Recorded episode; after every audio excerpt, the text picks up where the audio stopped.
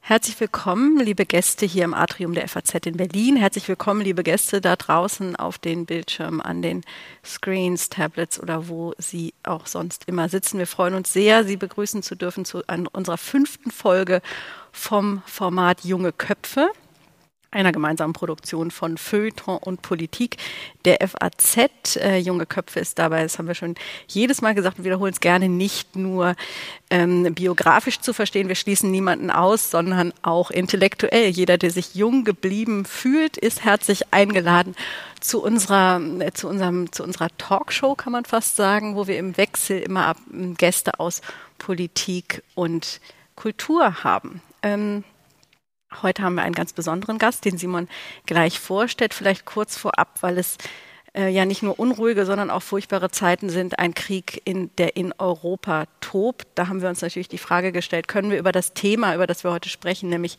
wie teuer ist Kunst, kann man, über kann man darüber reden? Ist das nicht, nicht nur völlig kontraintuitiv, sondern äh, schlicht gesagt auch einfach völlig daneben. Wir haben das sehr kritisch ähm, diskutiert, uns diese Frage gestellt und letztlich uns entschieden, dabei zu bleiben, mit einem Schwenk zur Aktualität, dass wir auch darüber sprechen wollen, wie viel Kunst besitzen eigentlich die Oligarchen, was passiert mit dieser Kunst jetzt, kann man sie ihnen wegnehmen und ähm, welche Rolle spielen die überhaupt auf dem Kunstmarkt ähm, in Deutschland. Ja, was ist der Wert von Kunst? Betrachten wir natürlich auch insgesamt mit einem etwas weiteren Winkel und da stellen sich so Fragen wie, warum ist eigentlich ein Bild von Miro etwa, der würde mein Sohn jetzt sagen, ein paar Kleckse auf eine Leinwand macht, was er aus seiner Sicht auch kann. Ähm, warum ist das eigentlich tausendmal so viel wert wie ein Bild etwa von ja auch einem ähm, bekannten Künstler Neo Rauch, ja, oder ähm, was macht eigentlich überhaupt den, den Wert von Kunst aus? Warum ist, ist, es, ist es was Subjektives? Gibt es, kann man das objektiv fassen? Ähm, und all diese Fragen, was machen die Menschen eigentlich mit ihrer Kunst? Schließen sie sie im Safe ein oder hängen sie zu Hause auf? Da haben wir eine Expertin hier, ähm, bekannt über Berlin hinaus, die sich mit Kunst und all diesen Fragen rund um Kunst, nicht nur von der Kunstgeschichte, sondern auch von der Vermarktung sehr gut auskennt. Und Simon, Simon Strauß, mein Kollege aus dem Feuilleton, wird sie uns jetzt vorstellen. Ja, ich freue mich sehr, dass ich Ihnen und euch ähm, Diandra Donecker vorstellen darf, eine der, darf man schon sagen, wichtigsten äh, Kräfte des, äh, des Kunstmarktes und ein eindrucksvoller junger Kopf, ein weiterer, den wir hier ähm, präsentieren dürfen. Sie ist gebürtige Frankfurterin, hat in München Kunstgeschichte, neuere deutsche Literatur und Rechtswissenschaften studiert und hat dann, Stichwort Generation Praktikum, äh, eine sehr eindrucksvolle Zahl an Praktika absolviert. Ähm, vorher eine Magisterarbeit noch geschrieben über die niederländische Druckgrafik, mit der sie sich dann eben auch für ein ähm, neunmonatiges Praktikum beworben hat, ohne irgendwie wirklich daran zu glauben, dass es klappt, aber es hat dann geklappt am Metropolitan Museum in New York. Das war sozusagen der Auftakt ihrer Karriere, wenn man so will. Dann sagt man ihr nach, dass sie die beste Praktikantin beim Auktionshaus Karl und Faber war, die es jemals gab dort. Am British Museum in London hat sie ebenfalls einen guten Eindruck hinterlassen und ihre erste Vollzeitstelle hat sie bei Christie's in München angetreten. Das sind so ungefähr das, was man Leuten, wenn sie dann so 60 sind, am Ende ihrer Karriere, wenn man so vorliest, die Station. Äh, das ist aber bei ihr eben äh, mit nicht mal 30 der Fall gewesen. 2017 holte sie dann Florian Illis, der uns, glaube ich, zuguckt heute Abend, der frühere Geschäftsführer von Griesebach und übrigens auch ehemalige Kollege von uns, gerade in diesem Haus, hat er wiederum angefangen. Ähm, also dieser Florian Illis holte sie als Junior-Expertin der Grafikabteilung ähm, an das renommierte ähm, Berliner Auktionshaus Griesebach. Die Villa Griesebach in der Fasanenstraße, West-Berlin, Querstraße des Kudams. Die einen oder anderen werden es kennen, die anderen werden es heute kennenlernen. Ein Haus, über das wir nachher noch ein bisschen mehr hören werden, das sich aber speziell auf die Kunst des 19., 20. und 21. Jahrhunderts spezialisiert hat, den Verkauf dieser Kunst. Da hat sie dann also angefangen ähm, und sich äh, insbesondere für Fotografie äh, ähm, stark gemacht am Anfang, hat dort die Fotoabteilung geleitet und dann eben, und das hat glaube ich, relativ viele überrascht so im äh, im, im, in der Sphäre des Kunstmarkts, in der ich jetzt auch nicht weiter drin bin, aber wenn man so die Artikel gelesen hat, als sie dann 2019, als Ilis eben wegging von Griesebach zu Rowold, auf einmal mit 29 Jahren die Geschäftsführung des Hauses übernahm, da haben dann doch ein paar Leute, äh, waren sehr beeindruckt und das sind sie, glaube ich, bis jetzt noch und äh, deswegen ist es wunderbar, dass wir die Gelegenheit haben, heute mit dir, Diandra, zu sprechen, die mh, mit jetzt also als Geschäftsführerin und auch Partnerin dieses Hauses die Verantwortung für ein Unternehmen mit 60 Mitarbeitern trägt und einen Jahresumsatz von rund 52 Millionen Euro. Herzlich willkommen erstmal, liebe Diandra. Vielen, vielen Dank. Das hört sich toll an. Es ist immer so abstrakt das trotzdem. Das bist du, genau. Das bist du, was sich so toll anhört. Ja, ähm, schön, dass du da bist, schön, dass Sie, dass ihr da seid. Wir machen das wie in, den, in der Vergangenheit auch. Wir diskutieren hier ein bisschen und dann freuen wir uns auf Fragen, auf Kommentare, auf Anmerkungen ähm, von unseren Gästen hier. Wir haben ja derzeit immer noch Corona-bedingt eine kleine Anzahl, die wir hoffentlich bald wieder steigern können. Und natürlich auch unseren Gästen auf den, an den Bildschirmen, die sich über Slido auch mit Fragen und äh, äh Kommentaren beteiligen können. Los geht's, ich habe schon angekündigt, mit dem Thema Russland-Oligarchen. Und was haben die eigentlich in der Kunstszene Berlins, Deutschlands und Europas zu tun und zu suchen? Ähm, Diandra, wie ist das? Wie, mit wie viel welche Ro Rolle spielen ähm, Russen, ähm, man sagt ja Charlottenburg, das ist ja an der Grenze von ähm, der, wo, wo Griesebach gelegen ist, ähm, wird ja gemeinhin als Charlottengrad bezeichnet. Ist das spielt, spielen Russen beim Erwerb von Kunst, auch teuren Kunstwerken, eine große Rolle? Mhm. Ähm, ich würde sagen, das gehört so mittlerweile zu einem dieser großen Storytelling-Punkte, der aber ähm, eigentlich in der Realität so gar nicht existent ist. Also ähm, jetzt für uns gesprochen als Haus, aber auch von den Kollegenhäusern und ähm, auch von vielen Galerien, also auch großen. Ich war gerade in Zürich und habe einen Bekannten getroffen, der da bei Hauser und Wirt arbeitet und ähm, da sprachen wir natürlich auch ähm, aus Anlass der Situation ähm, dazu und ich würde sagen, äh, der russische Sammler war groß in den 90ern, in den Nullerjahren und ist eigentlich in dieser Dimension, Bedeutung total abgelöst worden, eher dann von chinesischen Käufern. Und ähm, ich muss sozusagen immer, wenn man, wenn man überhaupt diesen ganzen Auktionsmarkt und die Player ähm, äh, da liest und, und hört, dann ist das immer irgendwie der Russe, der aber heute irrelevant geworden ist als, als Käufer, als Sammler. Mhm. Ähm, und hast du dich beschäftigt mit der Frage, es gibt ja trotzdem Oligarchen, das ist ja jetzt auch durch die Medien gegangen, die ähm, bei, in, in, in Kunsthäusern, in Museen im Vorstand sitzen, Mitspracherechte haben ähm, und die natürlich auch teure Kunstwerke besitzen. Und ähm, viele von denen stehen ja auf der Sanktionsliste der EU. Was hat das jetzt für Auswirkungen auf den Kunstmarkt? Kann man ihnen die Bilder wie wegnehmen? Was bedeutet das, wenn diese Kunst eingefroren mhm. ist? Also ich glaube, dass sich wahrscheinlich A, ähm, jetzt zum Beispiel für den Handel gesprochen, prüfen wir natürlich immer alle die Sanktionslisten und da wären jetzt auch die verschiedenen Oligarchen sind entweder eh schon drauf. Es hat ja schon äh, auch seit der äh, Krim-Besetzung ähm, da viele ähm, Sanktionierungen gegeben. Und man würde mit denen nicht Handel betreiben. Das gilt dann für die Galerien genauso. Wenn man jetzt so über ähm, Museums-Advisory Boards oder so spricht, werden die sich alle von den Personen distanzieren. Denn ich glaube, ohne zu sehr äh, zu verallgemeinern, jeder, der jetzt über so viel Vermögen verfügt, aus Russland kommt, hat auch irgendwie wahrscheinlich immer von diesem System profitiert und ist dadurch dann auch sicherlich ähm, jemand, von dem man sich, egal ob man es muss oder möchte, ähm, trennen wird. Also ich nehme mal an, die verschiedenen Museen, und das betrifft ja amerikanische Museen, deutsche jetzt vielleicht nicht so sehr, aber international, da gibt es ganz viele, die Sammler sind und fördern. Ähm, von denen wird man sich trennen und lösen und auch müssen. Also ich glaube, äh, gerade wenn man irgendwie die Geschichte und auch wirklich die Geschichte nicht nur erzählen, sondern wachhalten will, dass ähm, Kunst und Kunstvermittlung und mit Kunstsein auch immer für Werte steht, dann kann man nicht gleichzeitig ähm, ähm, diese ähm, Personen mit einbeziehen.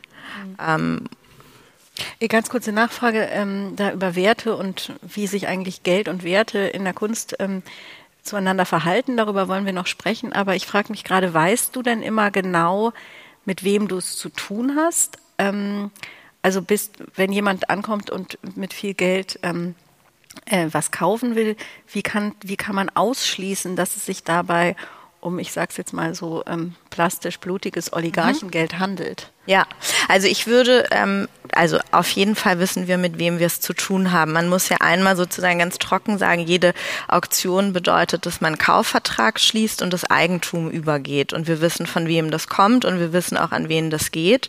Und beide Seiten werden geprüft. Also da sind wichtige ähm, Stichworte natürlich Geldwäschegesetz, ähm, sogenanntes KYC, was Know Your Client heißt, und dann auch die Sanktionslisten. Und innerhalb dieser Sanktionslisten hat man wiederum auch eine Meldepflicht an ähm, so ein bestimmtes, das nennt sich ähm, Financial, ähm, oh, Entschuldigung, aufs Mikro, Financial Intelligence Unit. Da versucht man ähm, alle Meldungen zu sammeln administrativ. Und um das mal so ein bisschen einfach zu, einfacher zu skizzieren, Simon möchte jetzt was einliefern, dann ähm, würde man sagen, bei einer natürlichen Person bitte äh, deine Adresse, dein Personalausweis. Und ähm, wenn du aus e, der EU kommst, ist es eigentlich damit erstmal unproblematisch und okay. Ähm, kommt man jetzt entweder aus einem Hochrisikoland, das ist, also gibt es ganze Listen, das kann sein der Iran. Nicht Corona, sondern. Nicht Corona, genau, stimmt, muss man jetzt richtig sagen. Das kann also Iran sein oder Nicaragua ähm, dann würde man sozusagen nochmal dieses Risikomanagement, wie man das ähm, nennt, nochmal eine Nummer höher fahren. Genauso bei den sogenannten PEPs, also Personen, die exponiert, also wie sagt man, politisch exponiert sind. Ähm, auch da schaut man, woher kommen jetzt die Gelder, mit denen die kaufen. Und das Ganze kann man, und das kann auch jeder von uns, nachgucken. Und ich habe mich heute auch nochmal selbst da eingegeben. Es gibt eine Seite, die ist zum Beispiel kostenlos und offen, die heißt Dilly sense.com und da kann man zum Beispiel eingeben Dian Radonika und da gibt es einfach keine Einträge. Man kann aber auch eingeben Angela Merkel, die der typische PEP wäre. Da würde man dann sehen, ist verheiratet mit, hat die Eltern, er hat die Eltern, ähm, keine Auffälligkeiten etc. Man kann auch Wladimir Putin eingeben und dann sieht man, dass der seit dem 25.02. zum Beispiel überall mit auch allen Familienmitgliedern gelistet ist. Und das wiederum bedeutet, wenn sich jemand bei uns anmeldet, der entweder, sage ich jetzt mal, aus Wuppertal kommt oder aus einem äh, Land, was irgendwie geführt wird als Risikogebiet oder eben eine ähm, ja herausragende politische Person ist, dann würden wir immer mit einem besonderen ähm, Mechanismus daran arbeiten. Wir haben jemanden, der sich nur um Geldwäschethemen bei uns äh, kümmert. Ähm, das sind diese sogenannten Bonitätsprüfungen. Und das führt am Ende dazu, dass man eigentlich sagen kann, man weiß sehr genau, mit wem man es zu tun hat. Ich glaube, was jetzt im Internationalen wirklich nochmal eine Relevanz hat, ist natürlich, und das kann ich auch selbst nur theoretisch beurteilen, wenn man jetzt sagt, ähm, Person X hat einen Vermittler am Start, der wiederum ist nicht bekannt als irgendwie belastet belastet und lebt in New York, dann ist das sehr schwierig festzustellen, wo kommen jetzt Geldflüsse her. Das ist sicherlich richtig.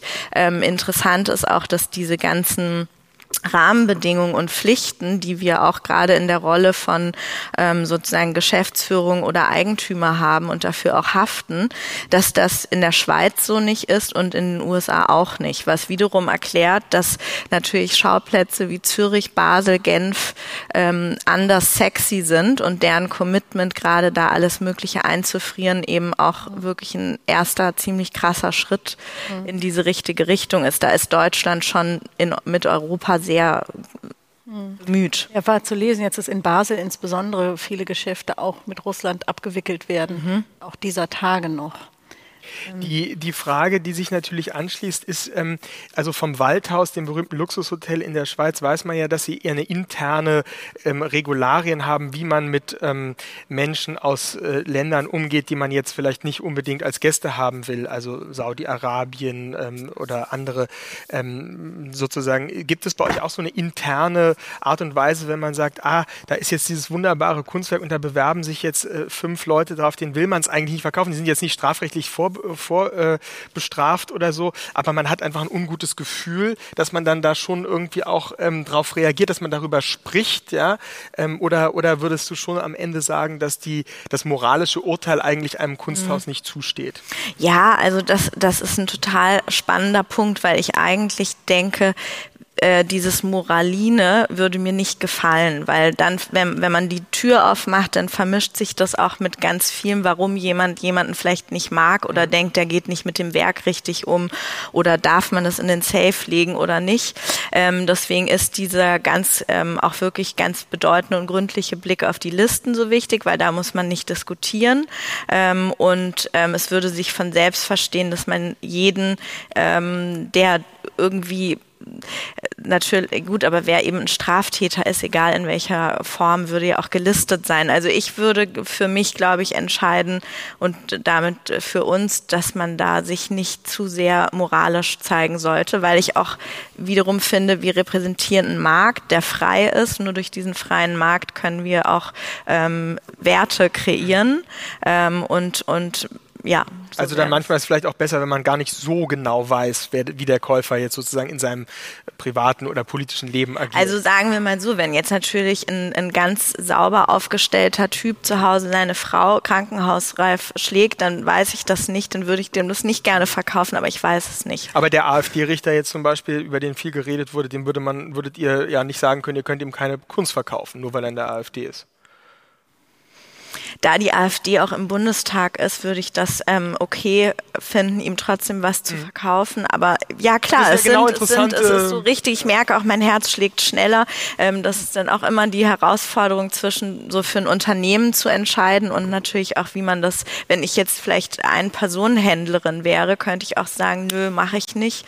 Dafür esse ich jetzt drei Monate Kartoffeln. Aber so muss man auch irgendwie gucken, wie, wie, wie kann das ganze Modell funktionieren. Ja. Aber das finde ich einen wichtigen Punkt, dass du sagst, es ist jetzt ja keine Universität, äh, was du vertrittst, es ist jetzt auch nicht eine Zeitung, sondern es ist ein, ein Kunsthaus und äh, erstmal seid ihr die Vermittler zwischen zwei Parteien, nicht? Also so würde man es ja. ja. sagen. Ihr habt eigentlich die Rolle eines Agenten, wenn man so will. Die hm? zwei Menschen, die sich jetzt nicht miteinander äh, vorher kennen, sonst könnten sie es ja auch privat regeln, nicht? Hm? Also wenn wir uns jetzt gegenseitig Kunst abkaufen, brauche ich ja nicht einen Kunst, aber die kennen sich nicht und ihr seid da dann die Vermittlerrolle. Jetzt stellt sich natürlich dann die Frage, ähm, inwieweit habt ihr denn also auch das natürlich das Eigeninteresse daran, ähm, dass möglichst Kunst, die ihr verkauft, teuer verkauft werdet. Weil ist es so, jetzt einfach Wissensfrage, dass je teurer der Wert ist, also ihr auch mehr mitverdient als Geschäftsmodell? Oder ist das eine andere Marge? Also wie verdient ihr eigentlich an mhm. der Verkunft? Also das ist sozusagen je teurer ähm, der oder je höher der Zuschlag geworden ist, desto höher fällt natürlich dieses Käuferaufgeld, ja? äh, 25 Prozent aus, was wir erhalten. Andererseits bei sehr bedeutenden Einlieferungen verdient man auf der Einliefererseite nichts, weil natürlich ein Kunde, der jetzt mal klischeemäßig irgendwie den Picasso einliefert, der wird umkreist von allen anderen Kollegen auch und sagt ähm, im Zweifelsfall sogar, und wenn ihr das Werk bekommt, kriege ich noch einen Share von eurem Aufgeld. Also es ist schon so, je höher, desto mehr kann man verdienen, aber es gibt bei den hohen Preisen auch, ähm, hat man manchmal noch einen Vermittler dabei oder man hat irgendwelche Expertisen, die man ja auch erstellen muss, die, also das kann dann schon noch schmilzen. Picasso habt ihr jetzt noch nicht verkauft, oder? Nee. Mhm. Was ist denn sozusagen so der, kann man das so sagen, so der Durchschnittswert ungefähr? Also ich habe jetzt ja hier eure, ähm, das ist ja das aktuelle Magazin, wo ja auch dann drin steht, wie viel ihr verkauft habt äh, und mhm. sozusagen ein bisschen angeben damit.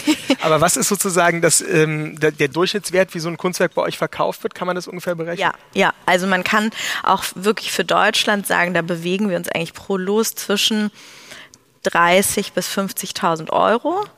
Ähm, und alles, was so 100, 200.000 ist schon sehr interessant und eine halbe Million bis eine Million ist schon so richtig ähm, Evening Sale Stimmung. Aha. Und das, um das wieder auch ähm, nur aufzuzeigen, ist natürlich für den internationalen Handel so, dass die überhaupt, also die verkaufen auch gerne 50 bis 500.000 Euro, weil man da eben am meisten verdienen kann an den beiden ähm, Kommissionen. Aber das ist, sind andere, also da würde unser eine Million Werk im Day Sale landen. Mhm. Und da beginnt es erst vielleicht ab fünf oder zehn Millionen. Das sind nochmal andere ähm, Preisdimensionen tatsächlich. Und kannst du das beschreiben oder begründen, warum in Deutschland dieser hochklassige Kunsthandel noch nicht so richtig funktioniert? Oder hat es eine Tradition? Oder? Also ähm, ähm, es, ich, es gibt einmal einen faktischen Grund und einmal, glaube ich, auch sozusagen intuitiv und mal einfach so in den Pott äh, geworfen.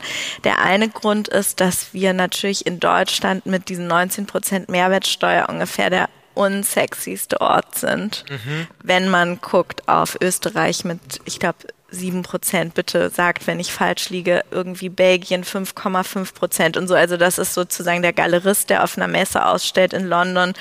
Ähm, da sieht man einfach, das ist eigentlich nicht wettbewerbsfähig und ich hoffe, dass wir da irgendwie und irgendwann auf diese 7 Prozent äh, uns nochmal zurückkommt, äh, einigen können, die es mal waren für Kunst. Objekte. Das ist der eine Grund. Dann gibt es das Stichwort ähm, Kulturgutschutzgesetz, was es immer schon gab. Es gibt es ja seit 1955, wurde aber nochmal verschärft und hat auch ganz viel Richtiges. Da geht es eigentlich vor allem um diesen Handel auf dem europäischen Binnenmarkt mit Antiken und deren Herkunft. Das ist ganz wichtig, aber es hat gleichzeitig dazu geführt, dass es eben so eine Liste gibt die besagt jetzt so ganz grob, oh, ihr Werk ist 75 Jahre alt, also äh, es geht jetzt nicht um zeitgenössische Kunst, es ist ein Aquarell, ab 15.000 Euro brauchen Sie für die Ausfuhr eine Genehmigung und zwar die Ausfuhr ins europäische Ausland, nicht mal in die Schweiz oder in die USA.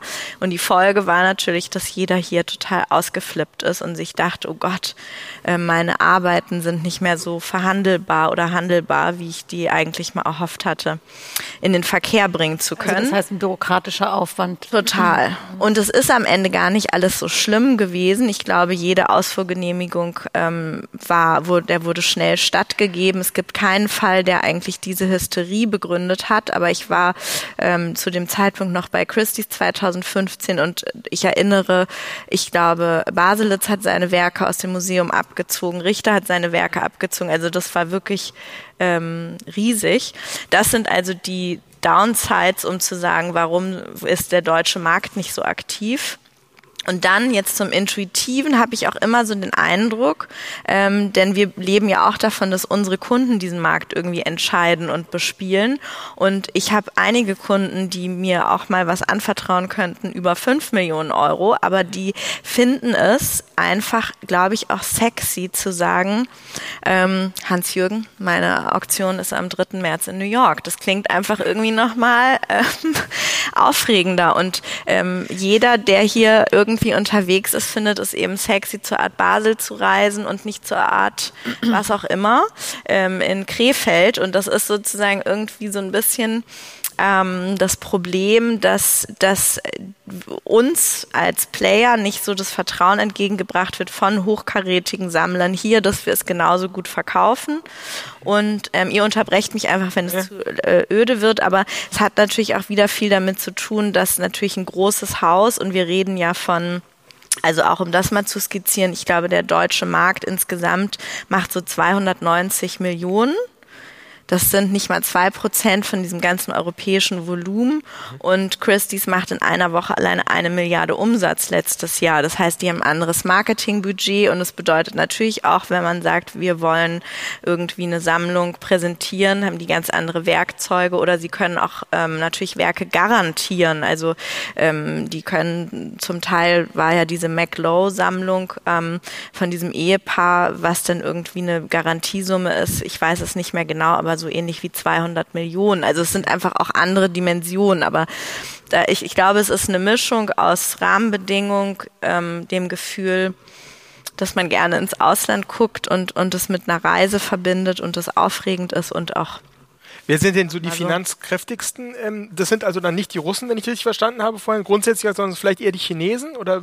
Ja, also es ist interessant und zwar waren es eigentlich immer die Amerikaner und jetzt sind es zum ersten Mal die Chinesen, die sozusagen, ähm, ich glaube, mit 36 Prozent ungefähr den großen Marktanteil und dann irgendwie 30 Prozent Amerikaner. Dann kommen die Engländer und dann kommt so ganz klein Deutschland und die Schweiz und irgendwie noch andere. Und die Verkäuferseite, also wie viel Leute kommen zu dir, die. Das ist zum Beispiel in, total interessant, weil die ähm, Verkäuferseite und äh, auch der deutsche Markt im Speziellen ist ein ganz, ganz heißer und begehrter Einlieferermarkt, weil eben Deutschland wiederum in, in seiner bürgerlichen und auch bildungsaffinen Kultur und auch mit diesem ganzen Fürstentümer ähm, äh, Entwicklung hat einfach einzelne Regionen, die sind so stark und so, also natürlich das Rheinland wo man zum Teil, also jetzt auch wieder nur so als Beispiel, irgendwie in irgendein kleines Haus in einer kleinen Stadt im Ruhrgebiet und plötzlich erfährt man, dass diese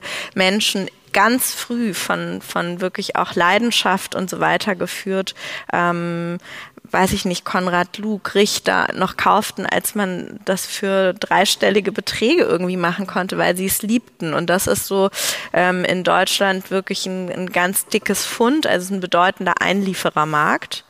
Ähm, sieht man ja auch daran, Sotheby's hat jetzt eine ähm, Dependance aufgemacht in Köln. Das heißt ja auch, die vertrauen irgendwie hier auf die deutschen Einlieferer. Und ähm, das, das ist eigentlich sehr spannend, dass man zum ähm, mhm. sozusagen Verkaufen gerne ins Ausland äh, geht, ähm, aber eigentlich hat man hier eine ganz hohe Dichte und auch wirklich ähm, tolle, tolle Sammlerinnen und Sammler. Und warum kaufen denn Deutsche so wenig? Weil sie bei den Preisen nicht mithalten können, schlicht? Oder?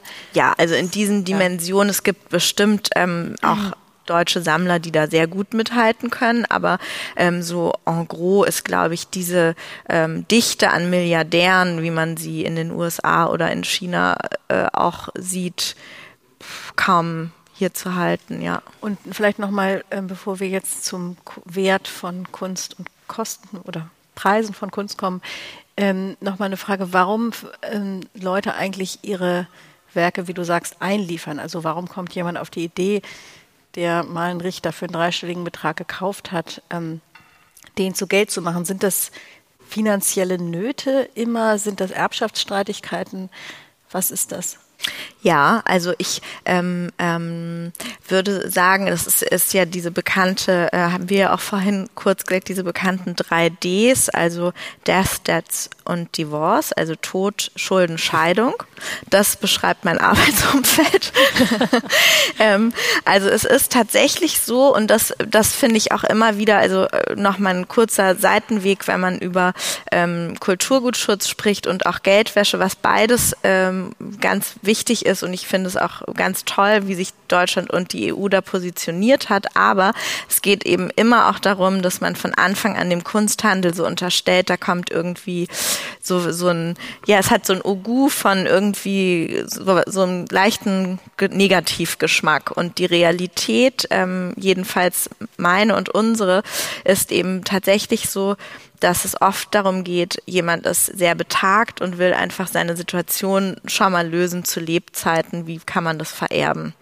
Ähm, wenn Menschen sich in, in Streit scheiden lassen, ist tatsächlich das Auktionswesen hervorragend, weil wir sehr transparent sagen, das kommt irgendwie rein, hier ist der Beleg, das kommt raus. Unsere Kommissionen sind klar und eindeutig. Es gibt einen Katalog, also eine öffentliche ähm, Publikation. Die Versteigerung ist ein öffentlicher Ort, wo jeder auch dieser Erben Gemeinschaften oder Streitparteien kommen kann und das live betrachten. Also das ist irgendwie ähm, das eine und es ist eben auch geprägt von so es, es gibt ganz viele rührende Momente, weil man natürlich auch sehr schnell, und das muss man auch in unserem Beruf irgendwie mögen, sehr schnell sehr nah werden kann. Also man ähm, läuft an Wäscheständern vorbei, durch Schlafzimmer, hinten links hängt noch irgendwo was. Ähm, man, man sitzt auf haarigen Katzensofa-Sofas und isst alte Kekse. Man wird sehr persönlich und ähm, geradezu intim in Lebensgeschichten mitgenommen. Also das, das das ist eigentlich für mich fast immer der Zauber ähm, dieses Berufes, dass Menschen, die man gar nicht kennt, sagen, ich will es verkaufen und das ist meine Geschichte und auch sehr ehrlich sagen und deswegen übrigens brauche ich auch das Geld und das sind. Aber ist das nicht auch sehr schmerzhaft? Also ich stelle mir vor, wenn man gerade, wenn man das irgendwie jetzt, man kauft einen Richter vor, keine Ahnung, 60, 70 Jahren für was sagst du, einen dreistelligen Betrag und der ja, ist die kosteten irgendwie 100, 300 Mark. Mhm. So und dann äh, wächst man mit dem und zieht mit dem um und so weiter. Und dann kommt irgendwann der Moment, ich habe mal gelesen, es gibt auch Fälle, wo jemand wegen einer Zahnbehandlung dann ein ähm, Bild verkauft, wo ich mir, ich frage, was mit den Zähnen los war, aber gut. Ähm, aber das ist ja, das ist doch auch ein sehr schmerzhafter Prozess für die Menschen, oder nicht? Ja, obwohl ich würde sagen, ähm, es gibt natürlich so Fälle, die begleitet man über ein paar Jahre und, und da passiert eigentlich gar nichts und irgendwann nach zehn Jahren sagen die so, jetzt bin ich soweit. Ähm, die meisten sind eigentlich sehr aufgeräumt und haben so ganz klare sachliche Gründe, warum sie das ähm, machen wollen. Ich glaube, wenn es traurig so diese, sagen wir jetzt mal so Scheidungssituation, wo der eine sagt, können wir es nicht irgendwie doch behalten und der andere aber sagt, nein. Aber jetzt wäre doch interessant nochmal die Frage, wie kommt der Preis zustande? Mhm. Weil, wenn du also gerade von den Katzenhaaren geredet hast auf dem Sofa, da dachte ich, mhm. da sitzt du dann mhm. und die Leute haben ja wahrscheinlich auch unterbewusst irrsinnige Angst, dass du einen Preis in dem Gemälde siehst, den sie überhaupt, also die hätten viel höher gedacht, dass der ja. Preis wäre. Ja. Das denke ich mir, ist doch ein, eine Angst, die man dann hat. Ich habe jetzt ein Gemälde zu Hause, ist jetzt nicht ein Richter, wo es sowieso, und dann denke ich, oh, was, was wird der jetzt wohl wert sein? Und wie kommt der zustande? Und kann es dann auch sein, dass ich denke, okay, jetzt frage ich mal die Villa Griesebach, dann frage ich mal ähm, äh, Ketterer und dann frage ich nochmal einfach aus dem Gefühl mal wissen zu wollen, was ist so der Impuls, wie viel ist das eigentlich wert, so mhm. diese Kunst? Ja. Da kommen wir jetzt ja in den interessanten Bereich Wert und ja. Gegenstand. Also ich glaube, einmal ist es immer ratsam, wenn man so gar kein Gefühl hat für das, was man hat, dass man mehrere irgendwie einbindet. Und mhm. wenn ich jetzt jemanden nicht sehr gut kenne und da schon irgendwie so eine Beziehung ist, dann würde ich das auch ähm, immer empfehlen, weil man dann irgendwie so weiß, ach so, das ist jetzt nicht nur Diandra Griesebach, die das sagt, sondern Herr X und Frau Y auch. Das hat die Situation hat man schon äh, oft. Mhm. Ähm, hängt eben von dem Grad ab, wie nah man sich schon ist oder wie gut man sich kennt. Ähm, und was wirklich immer ein totaler ähm, Downer sein kann, ist, wenn sozusagen die eventuell einliefernde Person auch gerade so in Familien gibt es ja so Geschichten, so das hat mein Großvater ja, dann und dann genau. gekauft. Es mhm. hing schon immer da. Er hat immer gesagt, es war so und so wertvoll genau. und man sagt dann ja. 1500 Euro. Genau. Das ist ähm, also da braucht es viel Fingerspitzengefühl. Also ich habe wirklich in der eigenen Familie, mhm. in Familiengeschichte genau dieses, ähm, was wahrscheinlich viele kennen, ja, so alte Ölschinken und es hieß immer sozusagen so, das ist das ist es ist für uns alle gesorgt, ja, eines Tages, wenn wir das und dann war das auch die Wahnsinns Enttäuschung, dass wir doch arbeiten ja. müssen. Und das ist irgendwie, genau, das genau, passiert. Genau, weil schon. es einfach wirklich gar nichts wert war, weil es glaube ich noch nicht mal, es gab noch nicht mal ein Original. Es war irgendwas, und das ist aber so ein alter Mythos, das ist jetzt auch schon viele Jahre her, ja, der dann sozusagen noch in Urgroßelterngenerationen aber äh, vorangetrieben wurde. Und das ist schon, äh, ist, ist wahrscheinlich ja. sehr, äh, ein häufiger. Das passiert Fall. wirklich häufiger. Wobei du ja dann ähm. auch, ähm, wenn ich das kurz noch, wenn ich das, äh, äh, beschrieben hast, auch in, in Interviews, dass du selber überrascht werden kannst, wie hoch ein Preis auf einmal wird auf einer Auktion. Absolut. Also dass man, also dass man so ein Schätzwert, okay, das da würdest du ja auch sagen, da gibt es ein paar objektive Parameter, dass man sich da auch irgendwie einig ist, dass da jetzt nicht irgendjemand was ganz anderes erzählt als du so. Ich weiß nicht, vielleicht spricht man sich dann auch so ein bisschen ab oder so. Aber dann ist auf einmal so eine Auktion und auf einmal geht das in die Höhe. Ja, das ist eben dieser irre Faktor, der auch so Spaß macht. Und da muss ich nochmal Karl und Faber zitieren, was du am Anfang sagtest. Das war nämlich so mein Urknallmoment mit einer, ähm, also bei in diesem Altmeisterbereich hat man ja oft Zuschreibungen oder Werkstatt oder Fragezeichen Schüler oder irgendwie so. Und das war eben eine, ähm, ja, irgendwie spanischer Künstler, Fragezeichen könnte Ribera sein, weiß aber keiner. Und dann war das bei 1000 Euro oder so und plötzlich kletterte das in diesem Saal und ich war da Praktikant oder Werkstudent und es landete bei weiß ich nicht mehr, 150.000. Und die Luft in diesem Saal war wirklich so, dass man so ding, dachte gleich explodiert was. Und deswegen, also das ist auch wieder so, wenn man eine Arbeit sieht, dann kann man natürlich sagen, okay, was ist das für ein Medium? Also welcher Künstler ist das, welche Datierung, welches Medium, wie ist der Zustand, gehörte das mal irgendwie jemand ganz besonders tollem oder gibt es darüber nichts zu sagen. Ist das marktfrisch? Wir hatten jetzt zum Beispiel diesen Beckmann im Dezember, der seit 60 Jahren wirklich eben auch bei einer Familie hing und den man gar nicht kannte. Der war im Werksverzeichnis eine Schwarz-Weiß-Fotografie. Das heißt, den plötzlich wieder in Farbe zu sehen, war wirklich so ähm, breathtaking. Aber ähm, das sind so die Punkte. Wenn man aber einen Schätzpreis festlegt, heißt es eben weder, dass man es verkauft, noch dass es dabei bleibt, mhm. noch dass es nicht eben sich exponentiell in welche Richtung nach oben bewegen kann. Und das ist dann wieder, und deswegen glaube ich, gibt es auch Auktionen ja seit plus minus Mitte 18. Jahrhundert, weil es eben irgendwie noch diese, dieses Gefühl von Jagd und Gamble auch gibt. Und darauf muss man sich auch einlassen, können und wollen. Äh, es gibt ja, wenn man das jetzt mal vergleicht mit Immobilien oder mit Unternehmen, da gibt es ja bei Unternehmensbewertungen ganz ausgeklügelte Verfahren, kompliziert wie ein Unternehmen bewertet wird. Und bei Immobilien gibt es ja auch tatsächlich auch gesetzlich festgelegte Definition vom Verkehrswert, wo es dann Gutachter gibt, die nach ganz genauen Kriterien danach vorgehen. Und trotzdem ist es natürlich so, dass ähm, bei einer Immobilie das auch sein kann, dass man die auf dem freien Markt dann für das Doppelte oder anderthalbfache verkauft. Aber es ist trotzdem ja erstmal festgelegt und das ist ja auch der Preis, der dann für andere Fragen, zum Beispiel im, Erbfall oder sowas maßgeblich ist. Ähm, das scheint mir jetzt so zu sein, dass es das bei der Kunst eigentlich nicht gibt, sondern dass das doch ziemlich frei ist und oder möglicherweise auch intuitiv. Oder kannst du irgendwie uns konkrete Kriterien nennen, ähm, an denen man das objektiv festmachen kann, wie man zu einer Einschätzung und möglicherweise dann auch zum, zum Verkehrswert, wenn man das so nennen kann, kommt? Also man hat ähm, ja, sage ich mal, irgendwie natürlich, je länger man in diesem Beruf ist, auf jeden Fall eine Intuition, die ist unabdingbar wichtig. Aber es gibt ähm, ganz klare Kriterien, also jetzt nicht so flach wie bunt und groß ist teuer, aber man kann natürlich sagen, es gibt irgendwie Ölmalerei, es gibt Zeichnung, es gibt Grafik, das sind schon mal drei verschiedene Preise. Ähm, dann gibt es von Künstlern und wir verarbeiten ja auf dem Zweitmarkt eben auch Positionen, die schon kanonisiert sind. Ich greife jetzt ja nicht nicht den jungen Künstler von der Akademie ab, der nämlich noch kaum Sammler hat und dann eigentlich auf unserer Seite, der ja funktioniert, unser Markt wie eine Art Second-Hand-Shop, ähm, so ein bisschen, dass dann wird der scheitern, weil es kennt ihn noch keiner, der ist nicht etabliert, es gibt keine Bücher über ihn etc. Also ist natürlich jemand, der jetzt schon kanonisiert ist, hat bestimmte Werkgruppen oder Zeiten, in denen er besonders gut war oder die über die Jahre besonders nachgefragt sind, dann ist natürlich natürlich dieser Zustand extrem wichtig. Hat man da irgendwie eine halbe Ruine oder ist das eben farbfrisch?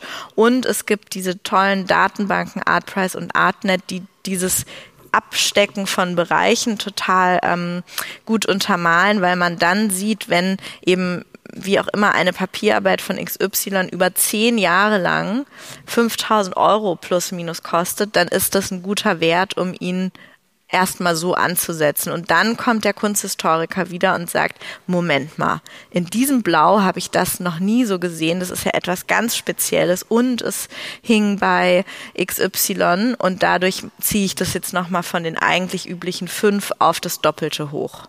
So. Gibt es denn auch spektakuläre Fälle, die du jetzt nennen könntest von Künstlern, die mal unglaublich gehypt wurden? Ja, ganz. Und dann, viele. aber fünf Jahre später einfach ja. gar nichts mehr wert waren. Unendlich viele Beispiele gibt es da auch wirklich ungerechtigterweise, äh, unberecht, oh Gott, schon wieder ans Mikro, unberechtigterweise.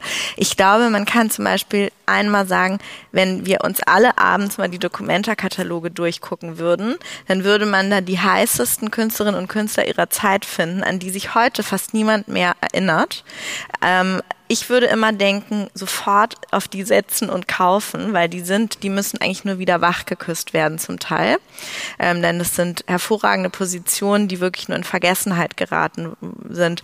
Dann die Galerie Gerd Rosen in Berlin, da sind wir jetzt, sage ich mal, in den Nachkriegszeiten, ähm, die hatten die tollsten Positionen. Rudolf Zwirner hat bei Gerd Rosen gelernt, hat den Kölner Kunstmarkt entwickelt. Sein Sohn David Zwirner ist ähm, ja auch allen bekannt. Also da, da gibt es so viele Wege, über die man eigentlich sehen kann, auch über wirklich viele Jahrzehnte.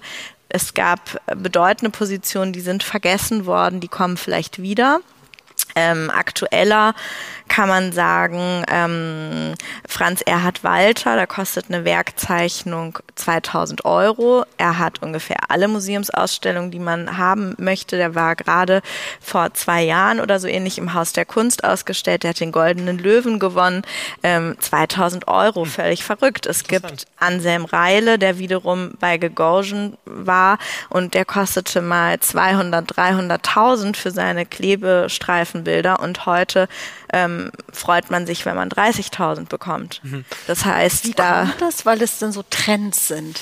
Ähm, das ist sehr schwierig zu sagen, weil es natürlich auch, das darf man ja auch nicht vergessen, alle, über die ich jetzt so rede, sind ja nicht nur Namen, sondern sind ja auch wieder Menschen, die ihre Sachen lieben, die das gerne gemacht haben. Das heißt, ähm, es ist ja doch irgendwie nochmal ein anderes, irgendwie aufgeladener, auratischer Markt und deswegen tut mir die Brutalität immer leid, über die Namen so zu reden, die denn gerade nicht so ähm, irgendwie gespiegelt werden auf dem Markt. Ich glaube, was immer wichtig ist und was sich immer lohnt und trägt, ist, wenn der die Künstlerin, der Künstler irgendwie es schafft, sich so diesen Tribe aufzubauen und zu behalten. Menschen, ob Kuratoren, ob Händler, ob ähm, private Sammler, Menschen, mit denen man irgendwie wächst. Also wenn das so, ähm, das sieht man jetzt ja auch gerade in den Auktionen, Philips und so weiter, viele, die wirklich aus den Studios quasi ähm, oder die Häuser, die aus den Studios die Kunst ähm, einliefern in die Auktion. Niemand kennt Person XY, liegt eigentlich bei fünf oder zehntausend Euro, wird für 300.000 verkauft. Da ist sicherlich auch ein bisschen die Käuferklientel anders geworden, nämlich nicht mehr dieses Ich wachse mit dir, ich passe auf dich auf, ich kaufe dich auch, wenn du gerade mal eine schlechte Zeit hast, sondern ähm, es ist viel schneller geworden, ähm, es ist weniger nachhaltiges Sammeln, es ist weniger sich damit lange auseinandersetzen. Es geht bei manchen vielleicht auch noch mehr um da und dort ein Dekorationsobjekt eines, das ähm, Freunde wiedererkennen, wenn man die also Wohnung Prestige. betritt. Ja, es gibt eine Veränderung, mhm. ähm, glaube ich. Der Kunstmarkt war ja auch mal viel kleiner und plötzlich sieht man ja auch in unserem Freundeskreis, wer geht nicht auf irgendwelche Messen, wer geht nicht zu irgendwelchen Vernissagen. Das mhm. ist auch schön, weil Gott sei Dank Kunst ein Teil ist von Leben, aber man muss natürlich auch gucken, wie man so jemanden, den man da toll findet, auch irgendwie begleitet und behütet und unterstützt. Also das, das, das heißt, Schönste. es gibt mehr Leute, die äh, zwar viel Geld haben, aber sich eigentlich nicht so ernsthaft interessieren und auseinandersetzen, sondern was kaufen wollen, was prestigeträchtig ist, was sozusagen Eindruck macht im Freundeskreis, wie auch immer. Kann man das so sagen? Ja, ich glaube auch da wieder, das ist ja immer eigentlich alles so schwarz-weiß, ähm, man das zeichnen möchte, hat es ja so viele Schattierungen. Ich glaube, es gibt immer mehr Menschen, die ein Ticket gefühlt brauchen. Das gab es schon immer. Dazu war auch Kunst immer schon das Feigenblatt, so Teil zu sein von einer Gesellschaft, zu der man gehören will. Und ich glaube, das hat sich nicht geändert, sondern ist irgendwie in manchen mancher Art und Weise sogar mehr geworden. Und dann, glaube ich, ähm, ist das so irgendwie ähm, gibt es so einen Hype irgendwie plötzlich darum, der, der ist mir neu. Also das ähm, mhm. hat auch viel mit demokratischeren Zugängen zu mhm. tun, was wiederum ja auch ein Ziel von mir wäre, dass man eben nicht Angst haben muss vor der Auktion und dass man nicht Angst haben muss, in diesen White Cube reinzukommen, einer Galerie und von oben bis unten ausgecheckt zu werden, wie in der Chanel Boutique und dann so du nicht. Das finde ich ja genau das, was ich so blöd finde daran. Mhm. Ähm, aber Erklär uns doch mal das Phänomen Banksy in ein paar Sätzen. Wie kommt das eigentlich zustande? Der weltberühmteste Künstler, würde man sagen, im Moment. Ist ja auch ein Riesenhype, oder? Mhm. Wie würdest du sagen, kann man das begründen, dass Leute irrsinnig viel Geld für diese Kunst ausgeben? Ja, also sagen wir mal jetzt von ästhetischen Gradmessern, wie man Graffiti und Street Art findet, wie man seine Symbolsprache findet. Ich glaube, was bei ihm total interessant ist, der war ja schon ganz lange da, der hat ja schon irrsinnig viel diese ganzen Mauern und Häuser und, so, und U-Bahnen besprüht mhm. und hat eben eine ganz große Gruppe von Menschen, die ihn total toll finden und die ihn auch bis heute tragen. Mhm. Dann hat er irgendwann diese ähm, Sprache gefunden, die so ganz wahnsinnig reflektiert, was gerade auch los ist. Und das ist, glaube ich, etwas, wovor sich die Kunst manchmal so zurückzieht, also in dieses Politische zu gehen. Und da hatte der, glaube ich, den Finger in die richtige Wunde gelegt und das plötzlich eben so ähm, wirklich auf die Straße geschmissen. Und der ist ja auch so ein Guerilla-Aktivist irgendwie, ja. der macht, ähm, setzt dich irgendwo in den Park und du kannst deine Sachen für 100 Dollar kaufen und am Ende merkst du, ich habe jetzt plötzlich einen echten Banksy. Ähm, er kooperierte mit Sotheby's. Ich glaube, dass, dass man bei ihm sagen kann, da vermischt sich irgendwann auch der Hype, aber er hat auch so eine totale konzeptuelle, fast Herangehensweise. Aber man würde ja auch sagen, er führt den Markt ist. ein bisschen vor in dieser äh, berühmten Absolut. Geschichte. War das bei Sotheby's, wo ja. das Gemälde dann in das Balloon Girl, das Balloon Girl, was schredderte. schredderte, nachdem es für wie viel verkauft wurde? Äh, 2,3, irgendwas, glaube ich. Genau, und dann zerschredderte es. Also in einer gewissen Weise schließt sich da natürlich auch die Frage an, inwieweit ist der Kunstmarkt nicht doch ähm, sozusagen ein Zeichen eines hyperkapitalistischen Gesellschaftssystems. Ähm, gibt es auch die Vorstellung, dass ein Kunstmarkt ähm, in einem kommunistisch-sozialistischen Gesellschaftsordnung funktionieren würde?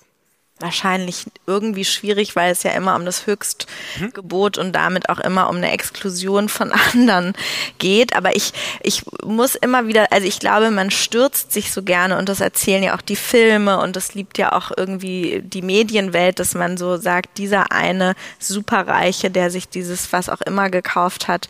Ähm, aber eigentlich muss ich immer wieder sagen, von meiner Realität ähm, sind das ganz viele Menschen mit Leidenschaft, die ähm, sich darüber anders spiegeln und erzählen können, die auch zum Teil irgendwie ein anderes Ich erfinden über die Sammlung, die sie haben. Und es geht, glaube ich, ganz viel um Wahrnehmung von Welt. So, also so ganz äh, also so harte Finanzinteressen, dass jemand jetzt sagt, ich investiere jetzt nicht in ETFs, sondern oder in Wohnungen, sondern in Kunst. Mhm.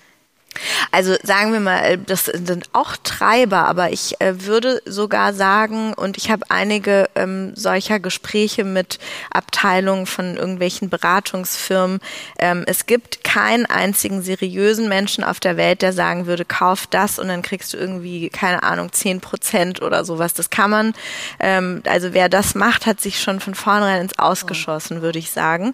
Man kann immer nur sagen, kauf das, was du liebst und was du schätzt und und natürlich kann man davon ausgehen, dass Max Beckmann, Gerhard Richter oder äh, dein Miro-Beispiel, dass die mhm.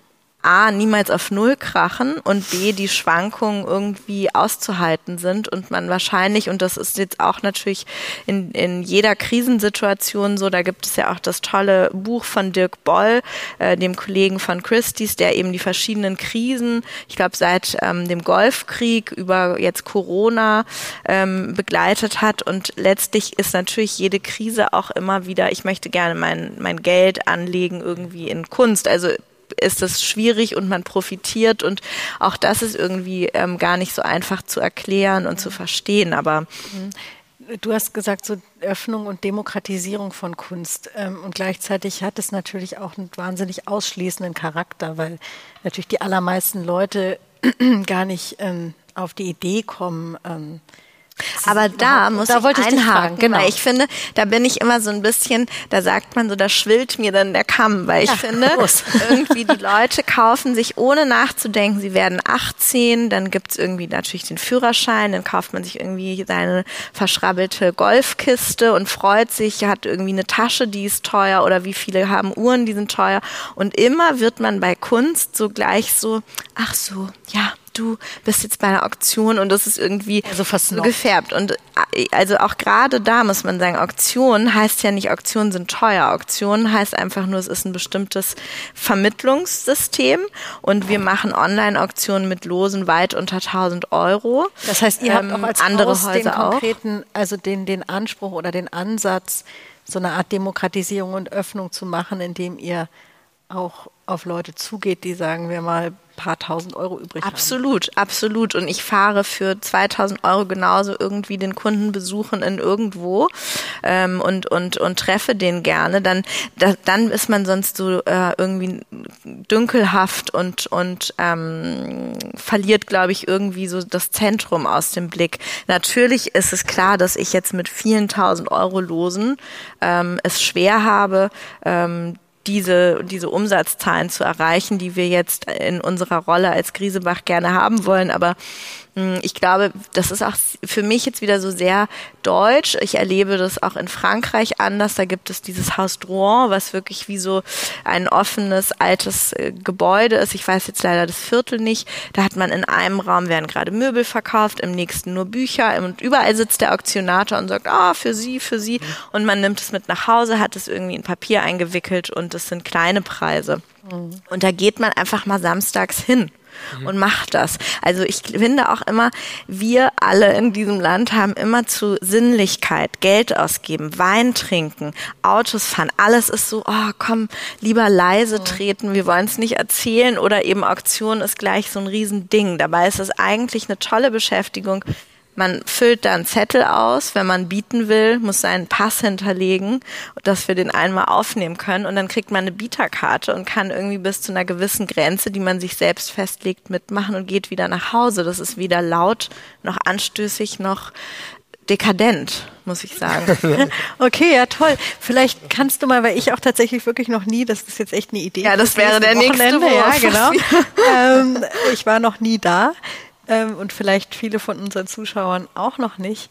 Beschreib uns doch mal, wie du hast jetzt ja Andeutung gemacht, aber wie sowas läuft. Man hebt dann tatsächlich die Hand, wenn man sagt, ich bin dabei und manche mhm. haben zwinkern auch nur mit dem Auge, habe ich mal gelesen. ähm, wie, wie, find, wie ist sowas? Und, und ja. du hast mal gesagt, das sei eigentlich wie eine Theaterinszenierung.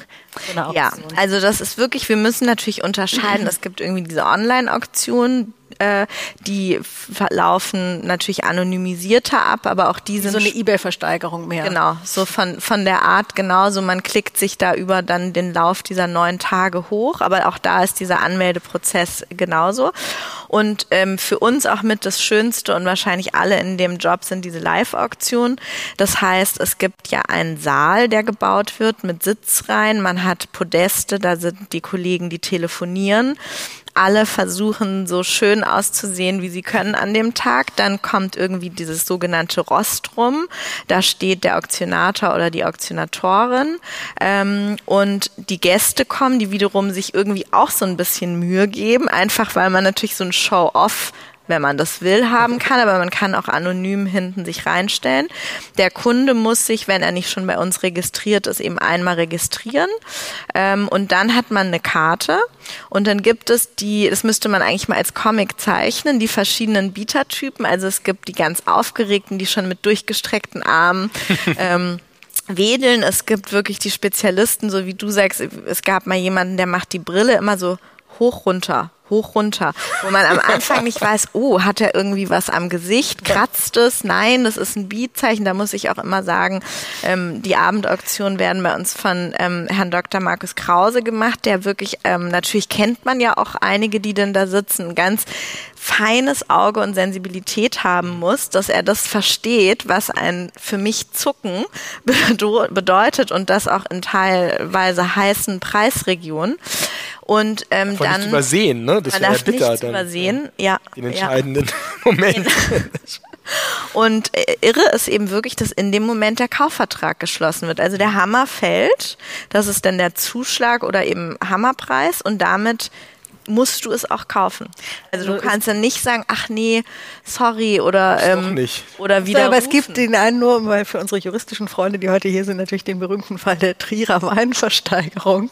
Das stimmt, das ist immer in jedem sozusagen genau, also auch in jedem juristischen ersten Semester, aber mhm. wahrscheinlich auch in jedem ähm, ich hatte man Jura im Nebenfach, ja, daher. Leider in Kunstgeschichte also, in nicht, Kunstgeschichte, der Link. Ähm, also die Geschichte ist relativ banal. Es wird Wein versteigert ähm, und jemand ähm, will eigentlich mitsteigern und sieht dann aber irgendeinen Freund und sagt dann Hallo und hat dann den Zuschlag bekommen.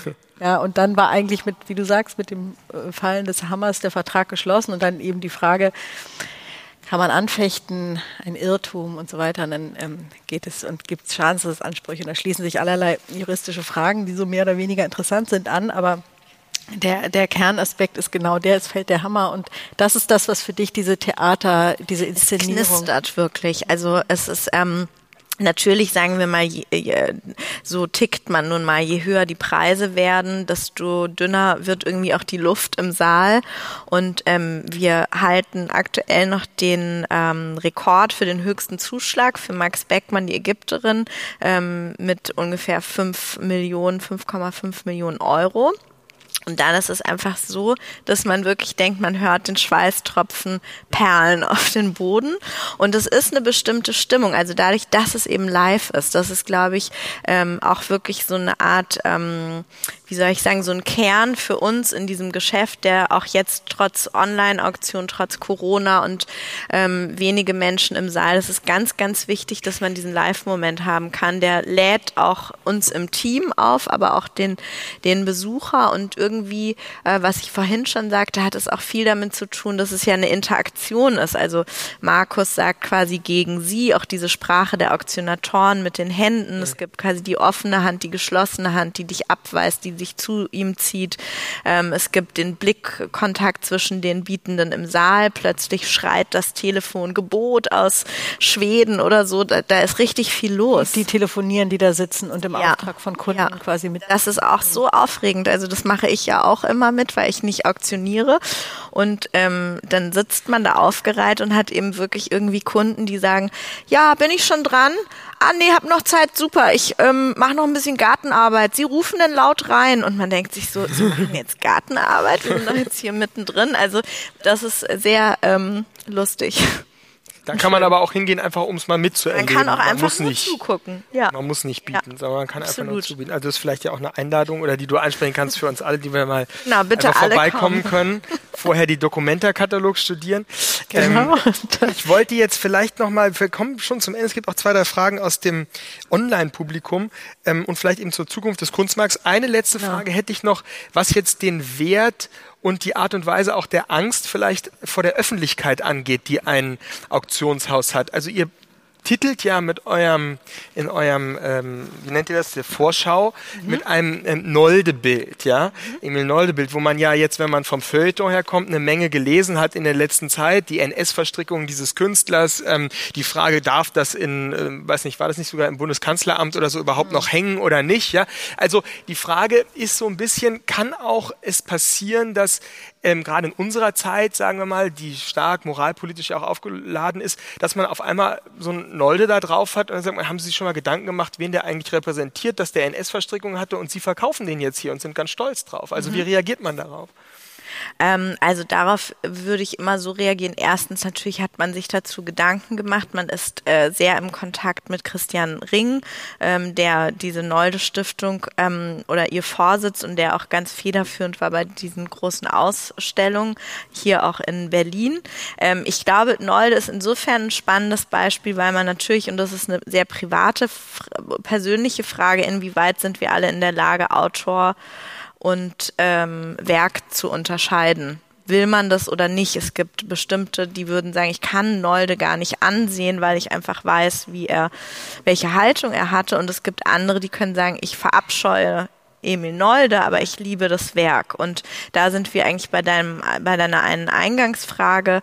Ähm, ich finde, wir müssen das kennzeichnen, wir müssen darüber sprechen. Wir unterstützen jede Forschungsarbeit in jetzt verschiedenen Bezügen. Wir machen ja auch bei uns ganz viele Expertengespräche.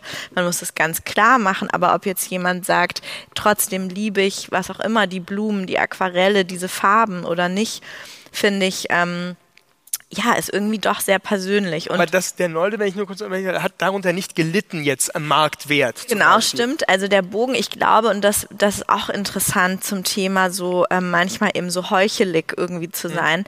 Wenn mir jemand erzählt, und zwar mindestens mal, es gab, wenn ich mich nicht täusche, 2012 im Stede eine große Nolde-Ausstellung, die auch das alles schon sehr dezidiert und gar nicht so anders als jetzt in Berlin ähm, dargelegt hat. Wenn irgendjemand mir sagt, der Nolde kauft oder sich dafür interessiert, ich bin total überrascht. Er war ein Nazi, muss ich wirklich sagen.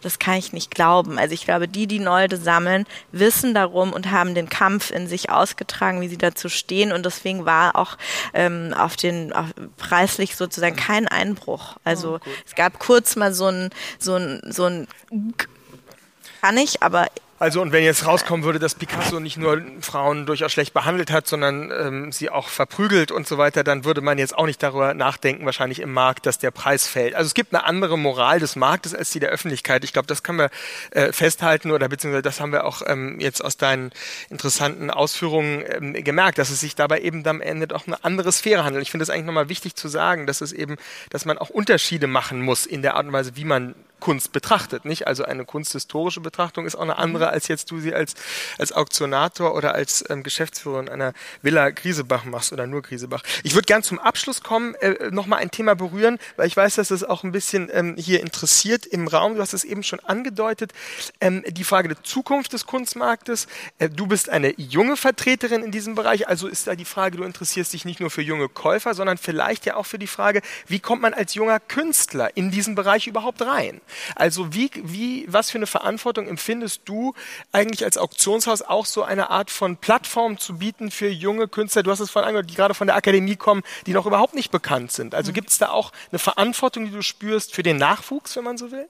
Ja, schon. Also ähm, ich würde immer sagen, wenn, also das ist auch jetzt sehr explizit natürlich auf dieses Haus in ja. Berlin bezogen, ähm, wir verstehen uns ganz dezidiert nicht nur als das Auktionshaus, sondern immer auch als ein Ort, wo man sich ähm, treffen kann und austauschen kann. Wir sind ja auch als Experten alle immer da und man könnte auch kommen und sagen, Mensch, hat jemand mal gerade Zeit, kann man sich das angucken oder wie kann ich das und das werden? Na Mappe könnte ich kommen. Hm. Könnte man machen. Ich glaube, was eben wichtig ist, ähm, oder nochmal anders, was wir zum Beispiel auch viel machen, ist, wir hatten jetzt gerade im Januar die Klasse Favre bei uns zu Gast mit ähm, wahrscheinlich circa 15 ähm, Studentinnen und Studenten von ihr, also Valerie Favre hier an der UDK und haben eben gesagt, hier ist der Raum, macht was ihr wollt. Und das war so irrsinnig schön, weil man wirklich so auch deren Energie gemerkt hat nach dieser Corona-Pause und überhaupt zum Teil zum ersten Mal auszustellen. Wir haben auch ganz okay